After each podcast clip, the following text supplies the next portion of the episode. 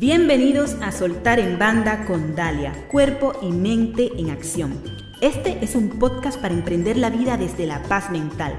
Hablamos sobre transformación y excelencia, sobre hábitos y principios para alcanzar la grandeza personal y empresarial, viviendo desde dentro hacia afuera las cinco plenitudes, física, mental, emocional, intuitiva y espiritual. Herramientas y estrategias que te ayudarán a vivir conscientemente tu energía personal. Acompáñame y disfruta.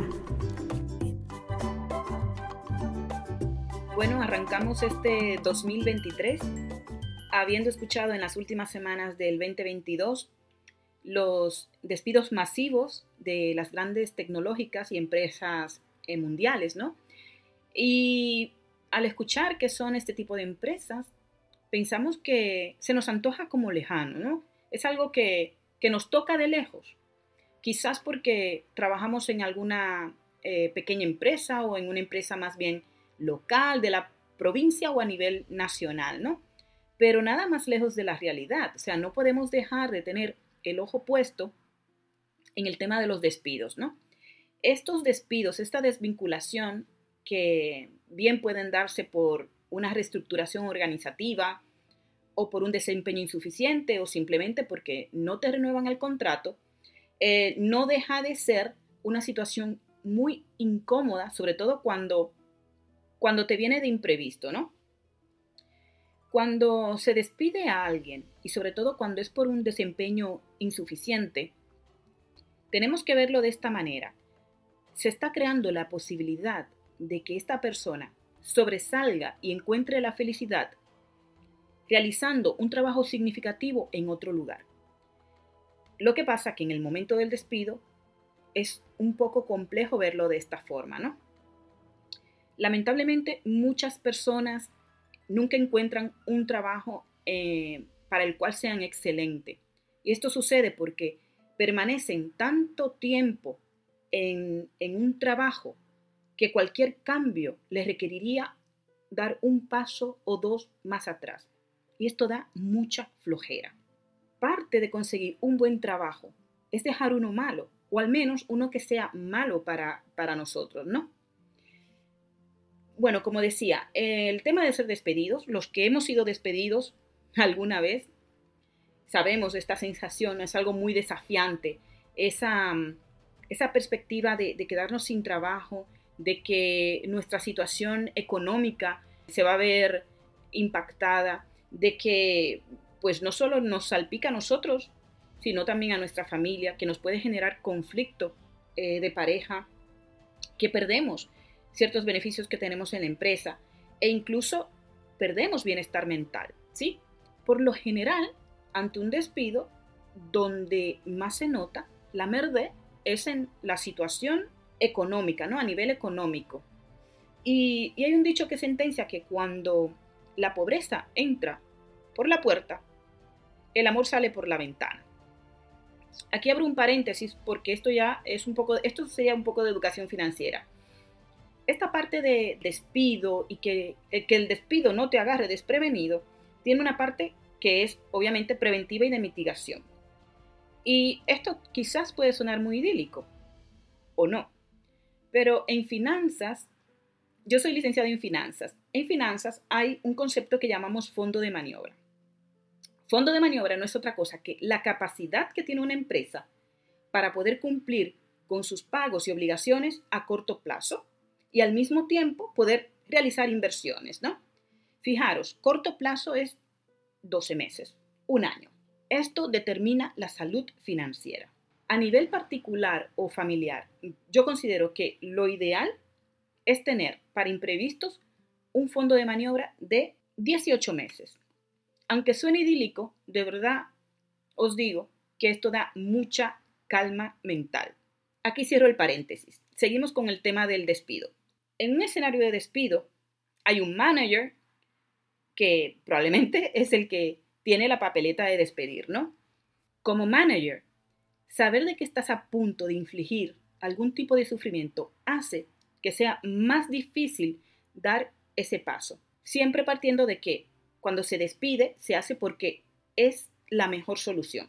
Ahora bien, hay despidos y despidos. Independientemente del motivo de esa desvinculación, independientemente del, tamaño de la empresa, ¿no? del tipo de empresa, acompañar estratégica y humanamente a los empleados en ese proceso profesional no es solo una cuestión de responsabilidad social, sino que también es una cuestión de marca, de marca del empleador, es una cuestión de experiencia del empleado, es un tema de bienestar e incluso de impacto en la rentabilidad de la compañía. Este acompañamiento es lo que conocemos como outplacement.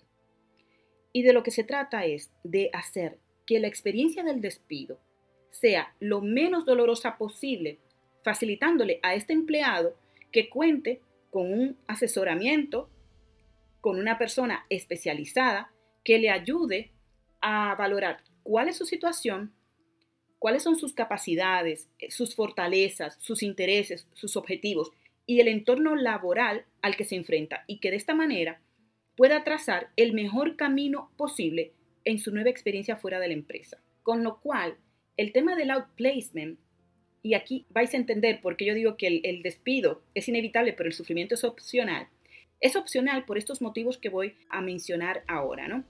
Una empresa que tiene implementado un proceso, sus procesos de outplacement, se ve beneficiada como marca, ¿no? La marca del empleador, que es ese valor que una compañía transmite de cómo trata a sus trabajadores. Y la manera en que se gestionan los despidos también es muy clave para la marca de la empresa, ¿no? Porque no solo como empresa has de saber seleccionar, sino que también has de saber cómo despedir.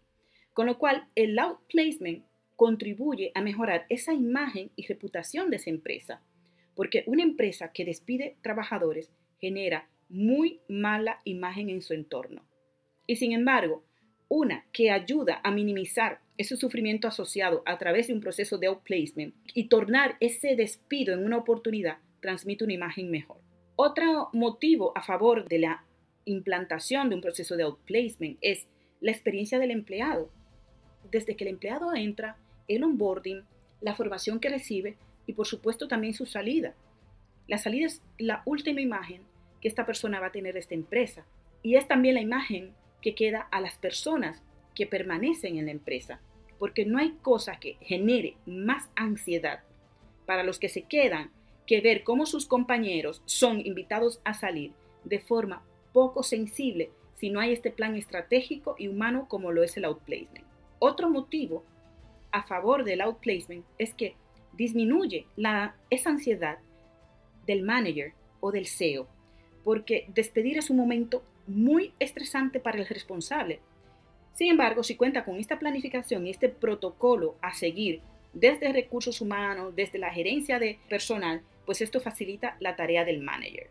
Otro motivo a favor del outplacement es por el impacto que hay en la rentabilidad de la compañía cuando hay cambios en los equipos. Cuando hay cambios, hay indicadores de productividad que se ven afectados.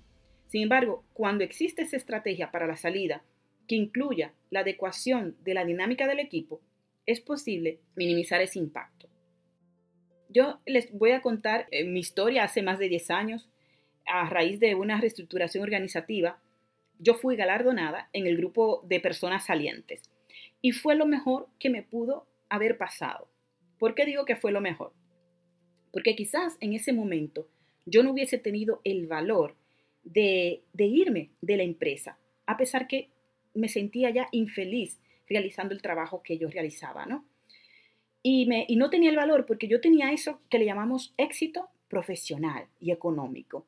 Es decir, yo desde que me gradué en la universidad a los 21 años, pues yo trabajaba de lo mío. Yo me especialicé, hice posgrado, hice máster y bueno, tenía lo que para mí era éxito. A mis 35 años, pues estaba en un rol de responsabilidad como controller financiero, como la segunda de a bordo en una empresa multinacional con una subsidiaria aquí en España, ¿no? Así que era un momento que igual yo no hubiera tomado la decisión. Y el segundo motivo por lo que aquello fue lo mejor que me pasó es porque precisamente esta empresa me aportó el beneficio de un proceso de outplacement y a través de él se minimizó mi sufrimiento, se me mostró nuevas oportunidades y además me redirigió en mi propósito de vida y en la alineación de mi talento. O sea, yo tuve un acompañamiento totalmente enfocado que me ayudó a orientarme hacia lo que es mi propósito y mis fortalezas y dónde están mis contribuciones más productivas, ¿sí? Y, y cómo no, eso me brindó también un bienestar. Cuando hay una alineación perfecta con tu propósito de vida, tu talento y tu mayor contribución, esto genera bienestar. Pues bien, como dije al principio, ese despido es inevitable, el sufrimiento es opcional. Y bueno, pues esa optatividad tiene dos formas de mostrarse. Una es como mencioné antes, que la empresa dentro de su programa de bienestar apueste por los beneficios que aporta un proceso de outplacement para los empleados. Y por otra parte, a nivel personal, a nivel particular, este sufrimiento se minimiza si tenemos activada nuestra educación financiera y tenemos ese fondo de maniobra para imprevistos, aunque suene idílico. Y la otra forma de que el sufrimiento lo convirtamos en opcional es cuando cambiemos nuestro mindset, ¿no? nuestra mentalidad y empecemos a ver en el problema de haber sido despedidos la gran oportunidad de por fin enfocarnos y poner nuestro propósito, nuestro talento, nuestras capacidades y habilidades, todas nuestras competencias, nuestros intereses, nuestra vocación y metas más profundas en el lugar correcto y de la manera adecuada.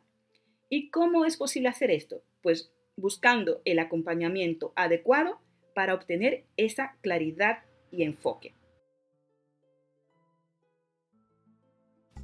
Este episodio llegó a su final.